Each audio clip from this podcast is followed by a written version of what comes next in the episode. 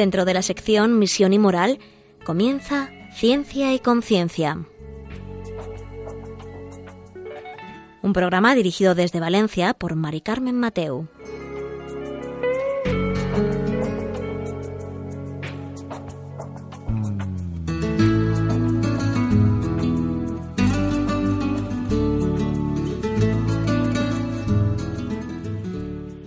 Buenas tardes, queridos oyentes. Aquí estamos un miércoles más en Ciencia y Conciencia, un programa que hacemos desde el Observatorio de Bioética de la Universidad Católica de Valencia.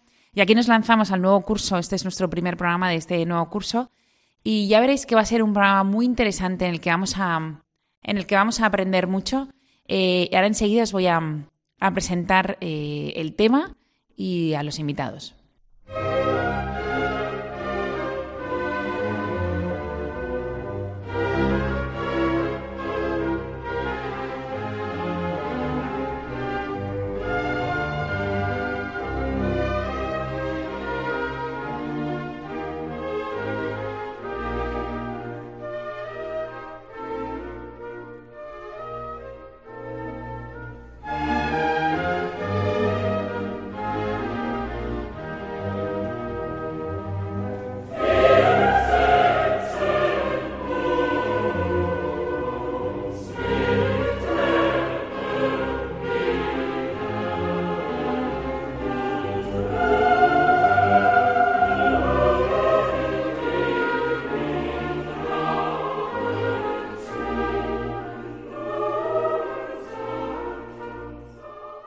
Pues como os decía, eh, vamos a tener un, buen tema. Vamos a empezar eh, este programa, como sabéis, se llama Ciencia y Conciencia. Muchas veces hablamos de ciencia, hablamos de pues cómo va avanzando la ciencia, la investigación, cómo se conjuga con la fe, con la religiosidad. Pero hoy vamos a hablar de la conciencia. Em, la palabra conciencia la empleamos como muy a menudo en nuestras vidas, en tertulias, en conversaciones que tenemos, y la vamos ¿Y por qué la, la, vamos usando tanto? Decimos que actuamos en conciencia, que tenemos mala conciencia, que tiene que haber mala conciencia en el mundo o en determinadas personas, eh, que tenemos la conciencia tranquila. Em, ¿Qué se esconde detrás de la conciencia? ¿Qué hay detrás de esa palabra? Para que tanto, tanto la usemos, ¿no? Entonces, para esto está hoy con nosotros eh, Alberto Piñero. Buenas tardes, Alberto. Buenas tardes. Bueno, eh, Alberto ha sido profesor de la Universidad de Valencia, doctor en sociología, ya jubilado y ya ha estado con nosotros en algún que otro programa.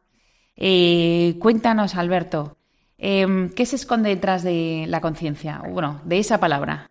Detrás de la conciencia nos escondemos nosotros, porque normalmente la utilizamos para, para de alguna manera sacudirnos, como se dicen frases populares antiguas, quitarnos las pulgas encima. Tú misma ahora acabas de referirte, por ejemplo, a dos casos. Decimos, has dicho, decimos tengo mala conciencia, o decimos en la sociedad tiene que haber mala conciencia, y por otra parte tengo la conciencia tranquila. Lo de tengo la conciencia tranquila lo decimos siempre de nosotros mismos, no lo decimos de los demás. No decimos fulanito tiene la conciencia tranquila, porque no lo sabemos, somos muy honrados. Como no sabemos nada de fulanito, de eso no lo decimos, pero de nosotros mismos. Sobre todo, sobre todo y por encima de todo, si somos políticos. Si somos políticos, de vez en cuando repetimos siempre con altavoces, siempre por televisión, por radio, delante de los medios, que yo tengo la conciencia tranquila. Eso lo repetimos siempre. Cuando el otro día dimitió eh, la ministra señora Montón, ¿Mm? dijo que tenía la conciencia tranquila. Todos los que han dimitido o se han visto en apuros dicen que tienen la conciencia tranquila. Es curiosísimo, porque, bueno, eso lo dicen tanto si lo que ha sufrido, han sufrido ha sido un accidente involuntario, como si lo que han sufrido ha sido el caos consecuente a desastres en su propia actuación. Pero bueno, todos dicen que tienen la conciencia tranquila. ¿Qué quiere decir eso? No digo de cada uno de ellos, pero lo que digo es que la mayoría esa frase la utilizan para esconderse. Se esconden detrás de esa conciencia de la que hablan. Ya, para dar la imagen de que ellos no han hecho nada. Exactamente. Pero eso no es verdad. Y aunque fuera verdad, en, vamos a ver, esto lo dijeron ya los no quiero comparar nada con las divisiones eh, de ahora, ¿no? Pero lo dijeron ya los criminales nazis en el juicio de Nuremberg, que ellos habían actuado en conciencia porque eh, habían cumplido órdenes. Y los tribunales mm, declararon y establecieron, y fue asumido así además luego por el Tribunal de Estrasburgo, que la conciencia no exime de la responsabilidad criminal, sobre todo en los casos de genocidio. Es decir, la, eso es el caso de que la conciencia fuera cierta. Lo que pasa es que es cierta esa tranquilidad de conciencia, pues ¿qué quieres que te diga? Yo desde luego, por mi experiencia personal, porque llevo 71 años viviendo por ahora, o sea que ya estoy casi llegando al final de mi primera juventud, pues en estos 71 años yo he vivido muchísimas ocasiones, muchísimas ocasiones en que la conciencia pues no está tranquila. Es más, en alguna medida siempre hay algo por lo que mi conciencia puede no estar tranquila. ¿Y qué ocurre? Que yo tengo una ventaja, una suerte, y es que yo, como soy católico y procuro ejercer, pues me confieso. Y cuando yo me confieso, soy consciente de recibir el perdón de Dios y me siento perdonado. No siento que no tengo culpa, me siento perdonado simplemente. Lo cual no quiere decir que al cabo de, de 24 horas ya tenga un cargamento de culpas otra vez, pero me siento perdonado y procuro, procuro no caer, aunque como soy un desastre, sigo con 71 años, sigo siendo un desastre. Y entonces sigo incurriendo en 200 faltas, 200 faltas de caridad, de cariño, de lo que sea, de, respeto por los demás, de respeto por mí mismo. Y estas cosas son así. La conciencia, um, la conciencia es como una especie de fiscal que tenemos dentro. No es un juez. El único juez que hay es Dios. Ni siquiera yo soy juez de mí mismo. Si yo fuera juez de mí mismo, qué espanto, qué horror. Me absolvería de cosas que son inabsolvibles y mm, me condenaría a galeras por cosas que deben ser objeto de misericordia. Como jueces seríamos un desastre, pero yo soy fiscal y yo me acuso. Por eso cuando, cuando me confieso digo, me acuso de... Me acuso. Y si no lo digo, lo pienso. me acuso de esto, me acuso de lo otro. Entonces, eh, la conciencia, por lo tanto, no te deja eh, tranquilo mientras no consigues el perdón de otros. ¿De quién? Del agraviado. ¿Quién es el agraviado cuando nosotros actuamos mal? El agraviado es la persona que tenemos, a la cual hemos agraviado. Uno. Y dos, Dios, que está presente en todo nuestro alrededor, está presente en nosotros mismos y ante quien somos infieles cuando agraviamos a otro, a otra persona. Entonces, yo mm, veo que, esto son cosas que, que, corresponden a la propia naturaleza del ser humano. Somos así. Y entonces la Iglesia, que es muy sabia, pues eh, sigue manteniendo con fidelidad la orden de Jesucristo más que la orden, mm, eh, la institución establecida por Jesucristo por pura misericordia de que la Iglesia puede perdonar los pecados, puede perdonarlo todo, perdonar las faltas. Le llamo pecado, hay cosas que no son pecado, pero si son faltas. Pero por lo que por lo que estás diciendo, dos cosas, ¿vale? Una, cuando has dicho lo del fiscal, pero también hay que enseñarle, ¿no? A ese fiscal bueno, si somos dueños de nosotros mismos, también nos tenemos que enseñar nosotros mismos lo que está bien, lo que está mal, cuando tienes que tener esa, esa conciencia que te está matando de esto está mal, mal, mal. Y luego otra, otra pregunta que te quiero hacer es, la conciencia, claro, eh, totalmente unida a la sinceridad, por todo lo que estás diciendo. Sí, la conciencia, eh, lo que has dicho, lo que estás diciendo es muy importante. No sé muy bien cómo tocarlo. Mira, la conciencia, desde luego, siempre unida a la sinceridad, que es lo que yo he acusado ahora, que no se da en ese tengo la conciencia tranquila. No se da. ¿Vale? En general. Pero La conciencia siempre va unida a la sinceridad, pero eso no absuelve a la conciencia. Una conciencia, por ser sincera, no es mejor. Lo único que puede suceder es que una conciencia que esté equivocada, por ser sincera, no tenga culpa. Pero eso no quiere decir que haga bien. Cuando los sacerdotes aztecas, llenos de fervor, sacrificaban a Huichilipochtli, a doncellas vivas, arrancándoles el corazón, directamente, cortándoles con un cuchillo de obsidiana, en ese momento esas personas probablemente no eran conscientes, tenían conciencia errónea. Si estaban convencidos de que lo que hacían era bueno, podían incluso ser no imputables en nada de esto, pero desde un punto de vista moral. ¿Pero hacían bien? No. No. ¿Por qué no hacían bien? Porque la, ¿Qué es la conciencia? La pregunta está encerrada en lo que tú decías al principio.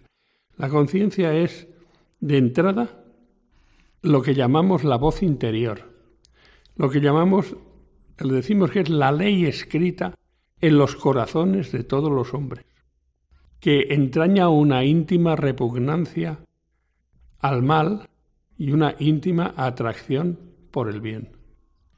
Y es me voy a poner un poco platónico, es la memoria original de la verdad. Si con nosotros, al ser creados por Dios, Dios ha establecido en nosotros una memoria original de la verdad. Tenemos una capacidad unida, sea, nuestro ser hecho a imagen y semejanza de Dios, nos ha dado la capacidad de de alguna manera intuir dónde está la verdad y dónde está la mentira, dónde está el bien y dónde está el mal. Y eso es la conciencia. Y eso está en todos los hombres. Y no es solamente una cuestión de católicos, como dicen los laicistas. Los laicistas españoles, en otros países será otra cosa, ¿no? Pero en los laicistas españoles que le tienen declarada la Iglesia Católica, eh, dicen esto, dicen que eso es cosa solo de católicos que queremos imponer a los demás. No, no, no, no. Mira, y yo voy a decirte una cosa que es, desde mi punto de vista, absolutamente demostrativo. Es una demostración de tipo inductivo. Y me explico.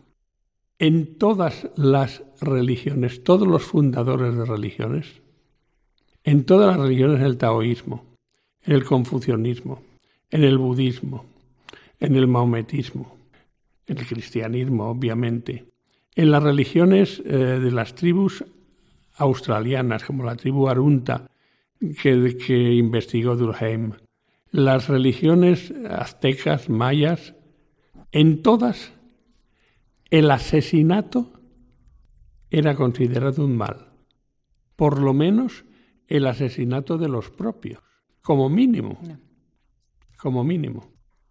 Hay una serie, en todas las religiones, robar es considerado un mal.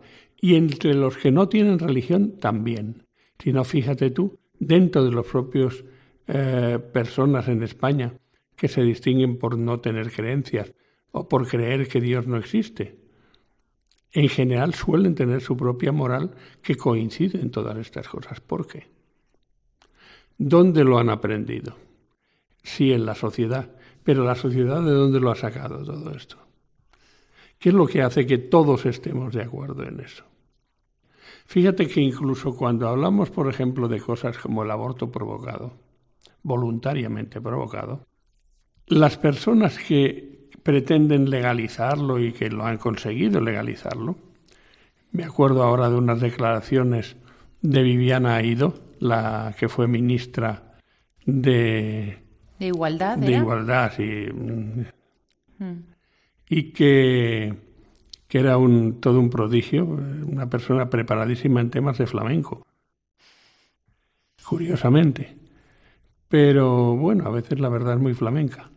Y de lo que se trata es precisamente de que esas personas siempre han tendido a decir, para justificar el aborto, para justificar que al fin y al cabo, lo que se rompe, lo que se quita a la mujer, lo que se le quita de su vientre, es un amasijo de células, eso no es un ser humano. Es decir, contra toda evidencia científica, buscan, no buscan, sino niegan la realidad porque no tienen otra manera de justificar que si aquello es un ser humano, no habría ningún derecho a quitarle la vida. Entonces, esto es eh, clarísimo, esto pasa en todas las culturas. En todas. ¿Por qué pasa en todas las culturas? ¿Por qué pasa eso en el sintoísmo también? ¿Por qué pasa eso en el chamanismo siberiano? pasa absolutamente en todas las culturas religiosas y en las culturas no religiosas. Hay una comunidad de criterios que fue la que permitió en el año 48 establecer la Declaración Universal de los Derechos Humanos. Eh, lo permitió ese, esa convicción universal aunada con el hecho de que en nombre de la civilización y de la modernidad en eh, años recientes se había procedido a eliminar a millones de seres humanos. Y se seguía procediendo porque el amigo Stalin, que era un hombre perseverante, siguió hasta el final. Sí, claro, pero ahí, por así decirlo, ellos nos pusieron... ¿Podríamos decir que esa declaración es una declaración escrita de lo que todas las sociedades piensan que está bien y está mal? Yo creo que es es una declaración que como mínimo es no es religiosa, pero sí es teísta, porque en alguna medida refleja el hecho, en alguna medida refleja el hecho de que el hombre es un ser hecho a imagen y semejanza de Dios. Yo creo que en la Declaración Universal de los Derechos Humanos del año 48 no solamente estaban presentes todos los sentimientos religiosos esparcidos por el mundo no contaminados por radicalismo, sino que también está presente entidades que no nos podríamos imaginar. Por ejemplo, la propia masonería tuvo que estar de acuerdo con eso, porque si no, eso no hubiera salido nunca. Es decir, la masonería es teísta. Cree en un Dios arquitecto de la creación, al que luego niegan ningún papel. El papel es de los hombres y entre los hombres ellos, que para eso son los, los escogidos y los buenos. Pero, pero que también está incluido ese sentimiento. Es decir, hay que tener en cuenta que en el fondo, en el fondo, quiero decir, en el origen, al ser todos nosotros hechos a imagen y semejanza de Dios, todos tenemos una tendencia hacia el bien que se ve neutralizada por nuestros egoísmos y nuestra también propensión al mal. Pero la tendencia hacia el bien existe porque la atracción de Dios es inevitable. Yo, a la gente que me dice que no cree en Dios, siempre le digo, bueno, pero Dios sí cree en ti. Es decir, el hecho de que tú no creas en Dios, si Dios existe, te das cuenta que no implica que Dios no esté a tu lado y que no esté en ti. Pero estas personas que no creen en Dios y no creen en, eh, bueno, pues no creen en Él, eh, ¿Cómo se les explica el tema de la conciencia? Pues porque... O de la tendencia al bien. Una, la forma más fácil para mí es la reducción al absurdo. Si no hubiera, si no estuviera totalmente clara esta memoria original de la verdad, de todo lo que se llama en todos los hombres, que se desarrollan los que luego tienen buena voluntad, por eso se habla de hombres de buena voluntad, si no hubiera esto, la sociedad sería una sociedad de millones de rambos enfrentados mutuamente. Cada uno, todos y cada uno solos, todos y cada uno haciéndole la guerra a los demás. El oeste. No, sí, sí, el oeste, pero lo peor del oeste. El oeste en versiones de Quentin Tarantino y de, y de Sam Peckinpah. ¿De acuerdo? es decir, el oeste mm, de los malos. Eso sería, porque en el oeste también existía, según dicen, gente como los de la Casa de la Paradera, o los de Bonanza. Siete novios para siete hermanas o algo eso. Pero, pero fíjate cómo, en cualquier caso, ahora de, acabamos de citar a Hollywood, pero fíjate que las películas de Hollywood, y no solo las de Hollywood, reflejan de siempre, desde los inicios del cine, reflejan una admiración hacia aquello que es bueno. Por ejemplo, lo más ensalzado en el mundo del cine, y yo diría que también en el mundo de la literatura, es el amor. Otra cosa es que naturalmente empiecen a surgir aquí las conciencias erróneas, es decir, los conceptos desviados de lo que es el amor. Pero el amor es la base. No hay película de guerra que no tenga al mismo tiempo simultáneamente metida con calzador una historia de amor. Nos gusta. Claro. Normalmente de amor entre hombre y mujer. Ahora también tienden a hacerlo con historias en las que eh, ese amor pues sucede entre homosexuales.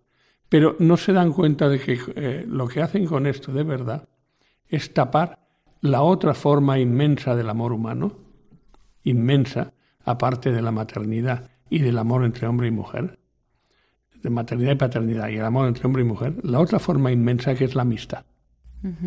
Y entonces la amistad es una relación de amor puro, limpio, que no necesita de atracción sexual alguna para funcionar. Y todo esto se lo cargan olímpicamente. Es verdad. Bueno, como veis está siendo muy interesante el programa en el que estamos aprendiendo mucho. Eh, escuchamos un poco de música y enseguida estamos con vosotros.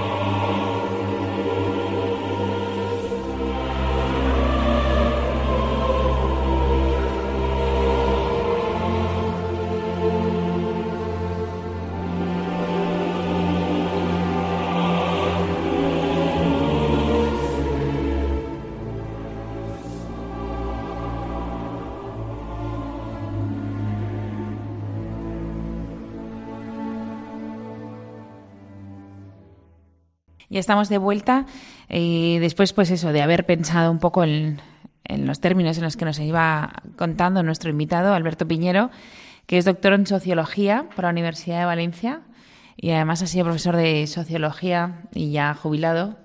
Sí, aunque este tema tiene más que ver con la antropología. Todo lo que estamos hablando es antropología pura.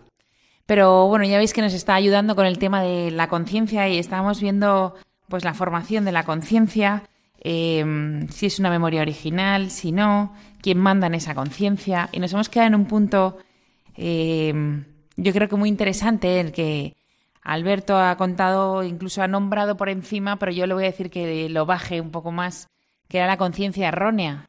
O sea, cuando nos equivocamos, bueno, no sé si nos equivocamos, si de forma consciente o no consciente, si lo sabemos, si no lo sabemos, ¿qué es esto de la conciencia errónea? Vamos a ver, la conciencia errónea es la que se da cuando alguien profesa o defiende algo como bueno, algo que es malo. Algo que es positivamente malo. Pero lo hace a sabiendas. Ahí, voy, ahí voy. Vale. Desde mi punto de vista hay tres tipos de conciencia errónea. Uno, la de la persona que defiende esa posición sinceramente convencida. ¿Por qué? Pues porque le han dicho, pues lo del amasijo de células, hmm. se lo ha creído, y como se lo ha creído y está convencida, y dice, bueno, y entonces mi cuerpo mando yo, y todas estas cosas que se dicen, que cada una de ellas es incierta en parte, pero todas juntas realmente son terribles. Llevan a conclusiones terribles, pero eh, lo profesa sinceramente porque lo ha creído. Esta es una conciencia eh, errónea, directa, limpia, porque la conciencia errónea puede ser perfectamente limpia. Por desconocimiento. Por desconocimiento. Es decir, hay una memoria original de la verdad, pero por la razón que sea, esa persona no asimila esto relacionado con la conciencia original de la verdad que también tiene ella. Después, por la memoria original. ¿Te puedo hacer una pregunta? Esto puede ser. Esta puede ser la clave por la que en los planes de educación se deja de explicar ciertas asignaturas para que en unos años tú puedas manipular eso? Sí, hombre, claro. La, el hecho, pero además eso no es de ahora, ¿eh? eso no es imputable eh, ni a la izquierda, ni a la derecha, ni a los medio pensionistas. Esto es imputable a toda una serie de planes que vienen desde ya comenzada la democracia, pero no mucho tiempo después. Por ejemplo, el abandono de la filosofía. Cuando yo veo que en los planes de estudios, en, lo poco, en los pocos lugares del plan de estudios en que se enseña filosofía, se enseña a Platón y luego ya no se enseña a nadie hasta, vete a saber, hasta Descartes o hasta Kant, pues cuando yo veo estas cosas, pienso qué locura es esa. La gente no va a entender nada. Claro. Incluso los que estudian filosofía. Porque se, va se, saltan directamente a Agustín de Hipona y a Tomás de Aquino, por ejemplo. Se los saltan. Pero también se saltan a Berroes. que no lo digo porque sean autores cristianos, Averroes no es un autor cristiano. Se saltan todo. Entonces, una colección, lo que comunican es una colección de pensamientos desconexos, inconexos entre sí.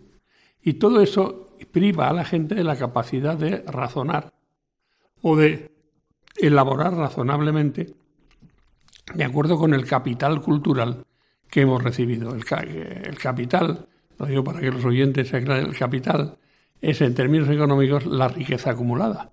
Pues en términos culturales también, es la riqueza cultural acumulada. Pero al quitarnos asignaturas como la filosofía, o al falsificar la historia en determinados libros, lugares y puntos de nuestro país, al falsificar la historia, con todo eso nos quitan el capital cultural. El capital cultural desaparece, mm, sustituido por una serie de prejuicios absurdos sin ninguna veracidad histórica, que no se arreglan con una comisión de la verdad. Eso de la Comisión de la Verdad, es mm, idea de resonancias fascistas o comunistas, sin duda, y desde luego lejanísima a todo planteamiento democrático. Pero no se arreglan así, no estos, estas desviaciones. Entonces, sí, con todo eso se consigue de alguna manera desarmar a la juventud. La juventud no tiene capacidad, pierde su capacidad la poca que pudiera ir adquiriendo, no la llega a adquirir, de capacidad de discernir. Y entonces, claro que eso de discernir es un verbo tan difícil que se procura que nadie, porque ¿cuál es el presente de indicativo del verbo discernir? ¿Y yo qué? Yo dis, discierno. Discierno, ¿verdad? Pues habría quien diría yo discienso. Vete tú a saber. A saber. Eh, entonces, Quiero decir que eso de discernir es, eh, pero bueno, se suele usar en infinitivo. Mm. Entonces perdemos la capacidad de discernir y la pierde sobre todo nuestra juventud porque no recibe la formación adecuada. Esto puede ser que, quien, que cada uno de los que personalmente hacen la planificación de la educación no, lo, no esté en su pensamiento y no pretendan hacer mal con eso, no lo hayan hecho por mal lo hayan hecho solamente por aquello de ser prácticos, lo que importa son las enseñanzas técnicas. Pero a la hora de la verdad, el que, el que está detrás de todo eso, o quien está detrás de todo eso, la, gente de pensamiento que está detrás de toda esa, de todos esos cambios culturales impuestos, esos sí que saben lo que hacen. Y por tanto, no es ninguna teoría conspiranoica, es simplemente verdad. Simplemente verdad. Se hace mucho daño así.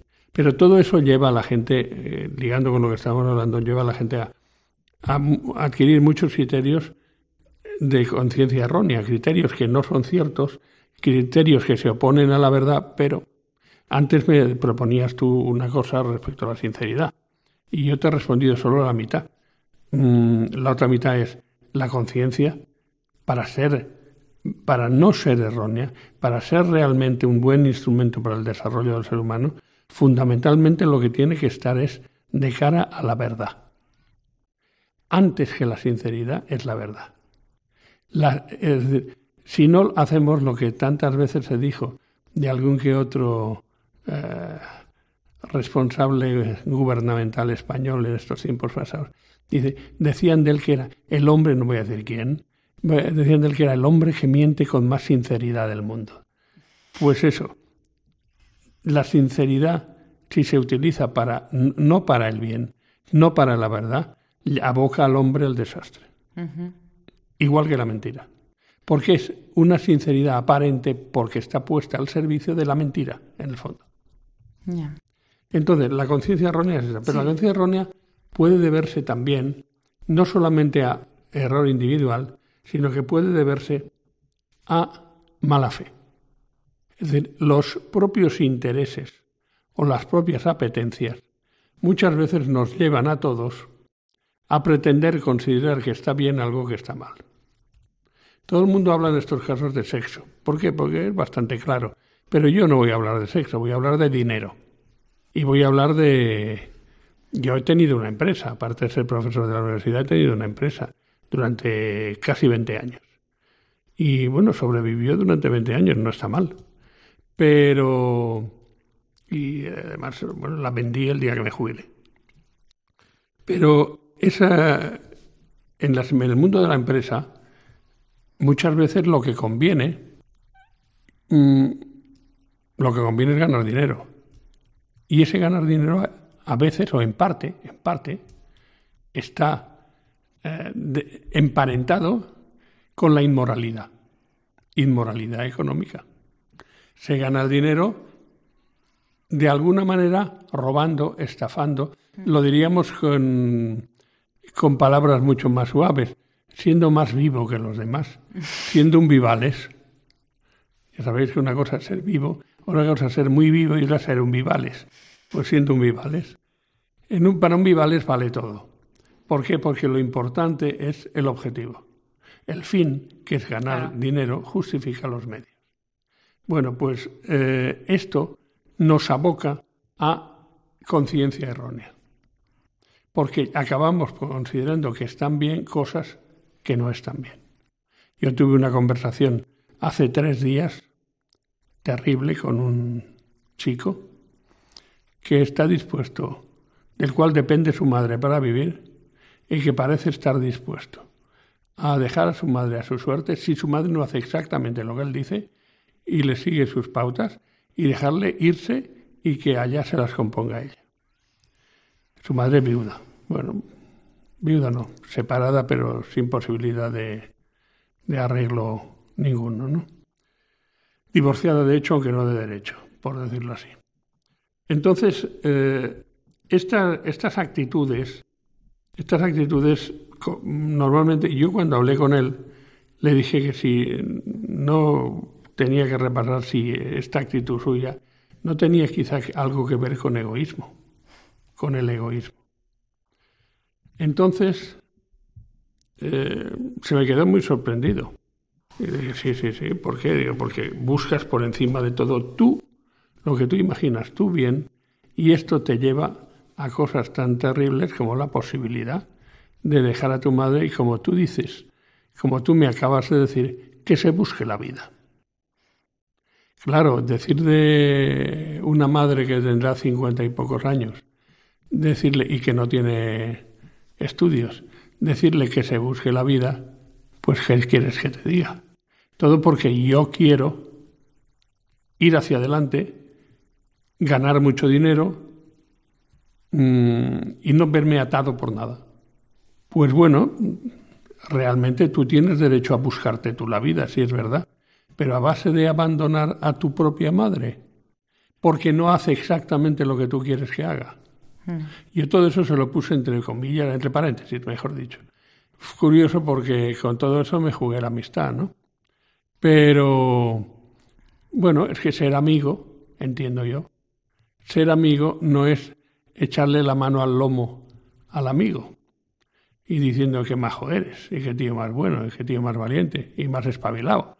Sino ser amigo es también decirle a la, a la persona a la que tú aprecias, decirle, oye, me parece que por este camino no vas bien, ¿eh? Me acuerdo que la conversación más bien terminó cuando me dijo, ¿y por qué no voy a hacer esto si así puedo encontrar yo la salida a mi vida y tal? Y le respondí, porque nunca en la vida serás feliz. Claro. Eso le respondí. Hubo más cosas, pero creo que no las debo decir para que esa cosa no sea identificable en nadie. ¿no? Entonces, y nos queda una más, ¿no? Sí, sí, nos queda una más. Eh, esta es la segunda, la de intereses personales. Que conciencia errónea culpable. La primera es una eh, conciencia errónea sin culpa, la de la persona que está sinceramente convencida. La segunda, conciencia errónea culpable. Y la tercera, que es muy actual, es la conciencia errónea motivada por la manipulación de que es objeto esa persona por parte de la sociedad en que vive o de colectivos de la sociedad en que vive. Ahí está pillada mucha gente. Ahí estamos pillados. A mí no me gusta hablar de, de los demás cuando las cosas también me afectan a mí. Vamos a ver. ¿Quién, trabajando, no voy a hablar de lo fácil que es del estado de entrada, pero ¿quién trabajando en una empresa se resiste aplicar una política trabajando en el Departamento de Recursos Humanos o servicio de recursos humanos, que recursos humanos más debe ser un servicio en una empresa que un departamento? Pero trabajando en el servicio de recursos humanos, ¿quién se resiste a aplicar una política de recursos humanos salvaje y con plagada de injusticias, que las hay? No siempre, ¿eh? ni mucho menos, pero las hay. Eh, ¿Quién se resiste a eso sabiendo que de esa manera puede ver coartado su progreso en esa empresa? Bueno, o ser despedido o lo que sea. Claro, o ser despedido. Y, eh, la palabra es ¿quién es el guapo que se resiste? Pues esos guapos querría llover. Pero ahí va esa tercera conciencia errónea. Entonces, uno está manipulado por los demás. Eso pasa en entornos, como ves, eh, del mundo privado, del mundo empresarial, del mundo eh, de, la, eh, de, la, junta de vecinos, mm. pero eso pasa también en el mundo de las administraciones públicas. Claro. Y pasa muchísimo, porque claro, si la administración pública está de alguna manera profesando una serie de que una serie de caminos son los buenos y esos caminos son contrarios a la naturaleza del ser humano, cosa que en estos momentos, hace ya unos años que ha empezado a pasar en España, pues, o quizás no solamente en estos momentos, siempre ha pasado algo en este sentido en España. Hmm. Pues, pero ahora muchísimo más. Pues cuando esto sucede, ¿cómo? Eh, ¿quién, son, ¿Quién es el guapo? Reitero la expresión. ¿Quién es el guapo que se planta y dice, no, yo por ahí no paso? Claro. Esto eh, nos haría personas dóciles a la mentira, dóciles al mal comportamiento. O sea, hay que hacer cosas que no son buenas. ¿Este miedo nos hace dóciles? Sí, pero eh, acabas de decir la palabra clave, miedo miedo. Yo hay una frase que el otro día se me ocurrió, a mí me gusta hacer frases con la, quizá con la esperanza de que sean célebres algún día. Algún día las publicaremos, Alberto. Y se diga, Alberto Piñero, eh, Dijo... autor de frases célebres, que dice, dice que eh, el miedo es libre, las personas no tanto. Es verdad. Muy buena frase, Alberto. La publicaremos. El miedo es libre, las personas no tanto. Es decir, nosotros estamos sumidos en ámbitos en los que tomar determinadas decisiones que van contra la, doctrina oficial, por decirlo así, es arriesgado, lo vemos arriesgado. Lo vemos arriesgado porque perdemos el favor social, porque nos ponemos en el objetivo de los insultantes oficiales de la sociedad, los que te insultan antiguamente, los que te insultaban muy antiguamente, muy antiguamente. Los que te insultaban te llamaban rojo separatista. Ahora los que te insultan te llaman fascista. Es lo mismo. Ni unos ni otros tenían ni puñetera idea de lo que decían. Ahora tú pregúntale a ese que te llama fascista, oye, ¿qué es un fascista? No lo sabe. Y no lo sabe. No sé, porque si lo supiera se daría cuenta de que el fascista está siendo él, en ese momento al menos. Pero se utiliza la palabra como insulto. Entonces, ¿quién se expone a ponerse en el candelero social como un pim pam pum para que los demás le tiren pelotas? O tomates o huevos. Es decir, ¿quién se expone a eso? Esto, entraríamos con esto en el mundo de lo políticamente correcto, pero esto da para un programa entero. Pero de lo que se trata, lo que quiero decir con eso es que eh, la conciencia errónea muchas veces es asumida por cobardía, porque nos acobardamos ante la sociedad, nos acobardamos ante el ambiente en que estamos. No queremos bajo ningún concepto salir adelante, salir a la palestra, mm, defendiendo criterios que no son sostenidos en este momento por la moda mm. en valores. Con eso me enfrento yo, fíjate tú con qué cosas. Yo hay veces que busco, como estoy metido en tingladillos como el que hoy me trae aquí contigo, pues entonces cuando un tingladillo no es solamente una cosa personal como hoy, sino que es con más gente, pues me piden que si puedo traer personas para hablar de asuntos. Bueno, pues eh, busco esas personas y muchas veces, bueno, muchas no, pero algunas en algunas ocasiones sí me encuentro con que en determinados temas la gente dice que, que sí, que quiere hablar y tal, pero que lo que no quiere es salir por las ondas. No. No quiere. Y mucho menos salir por las ondas eh, televisivas. Muchísimo menos. ¿Por qué? Porque se ponen muy nerviosos de que los demás puedan imaginarse que ellos quizás también estén de acuerdo, ¿qué te diré yo? Con cosas como que el único matrimonio realmente eh, válido, naturalmente válido, es el matrimonio entre hombre y mujer, libremente asumido. Y entonces, lo del libremente asumido sí estarían dispuestos a decirlo, pero lo del otro. solamente entre hombre y mujer, te la juegas, te pueden llamar homófobo. Lo cual en sentido etimológico quiere decir odio a lo igual. Es decir, quiere decir nada. Nada, no quiere decir Pero bueno, quiere, quiere, decir lo que le han atribuido. Es libertad de odio a los homosexuales. Entonces, pues, eh, bueno, son cosas absurdas porque eh, nosotros, incluso desde una perspectiva, no, sobre todo, máxime desde una perspectiva cristiana, nosotros no estamos contra nadie. Nosotros no estamos contra, contra los que practican el mal. Nosotros estamos contra el mal. Ya, exactamente. Entonces, y a mí lo que me. Lo que. A veces he hablado con personas en, distintos ámbitos es. Tú no te das cuenta de que el daño que tú mismo te estás haciendo. porque de verdad me sabe mal. Te, te, hmm. estás haciendo daño. Y, pero te darás cuenta cuando tengas, a lo mejor cuando tengas 60 años y ahora tienes 28. Y ya será tarde. ¿Sí? Bueno, nunca es tarde. mientras uno vive, mm. mientras hay vida y esperanza. Mm. Y entonces, mientras uno vive, no es tarde. Pero sí es verdad que has dejado atrás muchos momentos de tu vida en los que se puede aplicar aquello de que lo que tú tenías que haber hecho y no se hizo, quedará eternamente sin hacer. Ya. Puede ser que otra persona lo haga, pero ya no será lo que tú tenías que haber hecho. Ya es otro. Bueno, em, estamos llegando muy al final y me queda una cuestión. Vamos a hacer una pausa muy pequeña para pensar y para reflexionar en todo lo que nos ha dicho.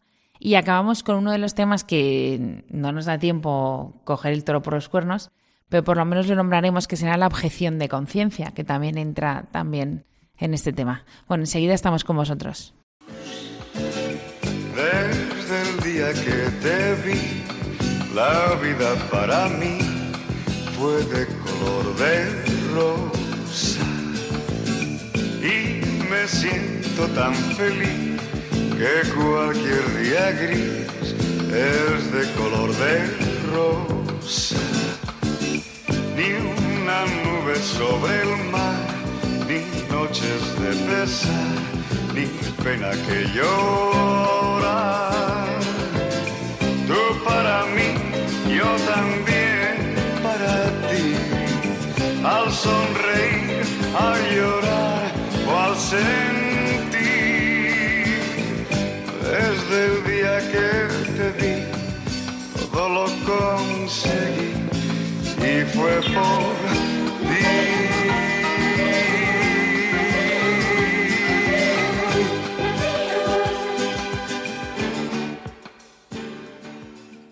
Pues ya estamos de vuelta en Ciencia y Conciencia y hoy, como sabéis, estábamos hablando de la conciencia y se nos ha quedado un tema que nos quedan muy pocos minutos de programa, pero no nos queremos ir sin preguntarle a, nuestro invitado, Alberto Piñero, eh, la objeción de conciencia.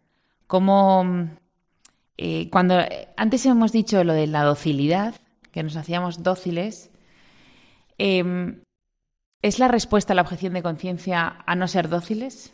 ¿A no asumir la No. mentira? Sí y no. Es decir, la objeción de conciencia precisamente es ser dóciles a la verdad. Dóciles a la verdad, a pesar de que eso te complique la vida. Mm, objeción de conciencia la hay limpia y también la hay sucia. Es decir, hay, eh, la- primero, la objeción de conciencia es un derecho humano. ¿Por qué? Porque si está claro, no hemos entrado en ese tema, pero está claro que lo que debe hacer una persona siempre es actuar en conciencia, naturalmente cuando su conciencia en temas graves le dice que por ese camino no, por ese camino no. Y si nosotros aceptamos esta situación, que esta situación se da, naturalmente eh, vamos, nos dirigimos directamente al choque, a la confrontación, porque no haremos cosas que se nos están mandando, bien en el sector público, bien en el sector privado. Pero no haremos esas cosas. O bien en la propia familia. La objeción de conciencia es un derecho. Pero existe también objeción de conciencia sucia. ¿eh? En la misma manera, no que existe objeción de conciencia errónea, voluntaria, inocente y sin culpa, sino en tanto en cuanto existe una objeción de conciencia que no es limpia, que es errónea y voluntariamente buscada. Por ejemplo, la objeción de conciencia al servicio militar, yo la conocí mucho, estuvo mm, al final de la existencia del ejército en España, del ejército de reemplazo en España, mm, esta estuvo muy presente en muchos casos y tal, se daba mucho y tal. Y yo conocí objetores de conciencia absolutamente limpios y sinceros, por los que no tengo más que admiración. Y después también conocí objetores de conciencia que, sinceramente, yo no puedo juzgar a otras personas, pero todas las apariencias eran de que era mentira. Utilizaban la objeción de conciencia como una forma de rebeldía mm, más o menos noble contra una situación político-social en la que estaban.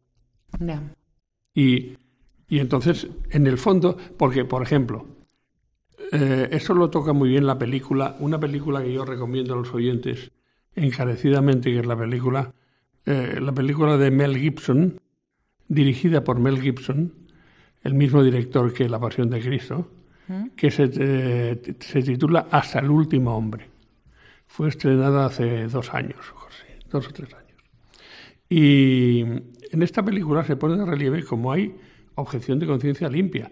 Allí hablan de un adventista que él no quiere matar, pero no se resiste a entrar en el servicio militar. En España vivimos mucho la objeción de conciencia a estar en filas Mm, Sí, es verdad. en el servicio militar.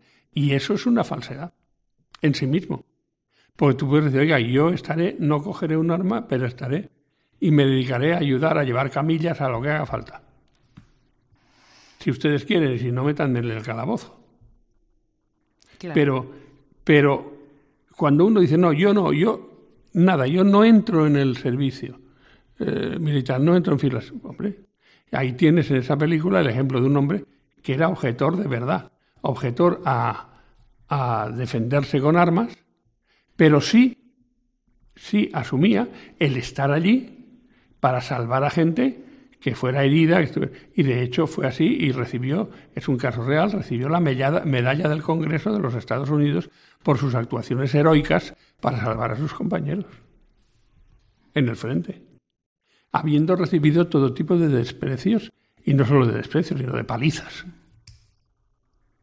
Entonces, eh, quiero decir, la objeción de conciencia puede ser también sucia, pero la objeción de conciencia es un derecho. Hoy en día, tal como vivimos la objeción de conciencia, eh, tal como se está manifestando, constituye un verdadero dolor de cabeza para el Estado. ¿Por qué? Porque como el Estado está tendiendo a imponer formas de conducta que muchos pensamos que van contra la naturaleza del hombre y contra la naturaleza de la creación, pues naturalmente esos que pensamos esto tendemos a la objeción de conciencia claro cuando esto a nosotros nos salpica y, nos pretende hacer obrar en un determinado sentido. Y eso el Estado lo tolera muy mal. Lo tolera muy mal porque el Estado, ya lo decía el propio Jesucristo, que los, eh, los que mandan eh, las naciones eh, a los pueblos los tiranizan. Esas son palabras de Jesús, no son mías. Y bueno, el, tiranizar a un pueblo no sucede solamente en las dictaduras, como hoy en día tienden a hacer creer los formalistas, los mm. formalistas democráticos, sino que tiranizar a un pueblo también puede suceder en ámbitos democráticos, porque que, la, que la mayoría ordene a minorías determinados comportamientos que van contra la naturaleza del hombre, que lo ordene, esto es también tiranizar a, un, tiranizar a un pueblo, tiranizar a las minorías, a lo que no tienen ningún derecho. Bueno, pues como veis, hemos pasado una buena hora aprendiendo mucho sobre la conciencia, sobre el término. Eh, bueno, hemos hablado también de conciencia errónea, de la objeción de conciencia, de que si la conciencia es una memoria original de la verdad que tiene el hombre. Em, bueno, hemos hablado de todo este tema durante toda esta hora. Muchas gracias, Alberto, por estar otra vez aquí con nosotros en Ciencia y Conciencia y nos vemos en 15 días.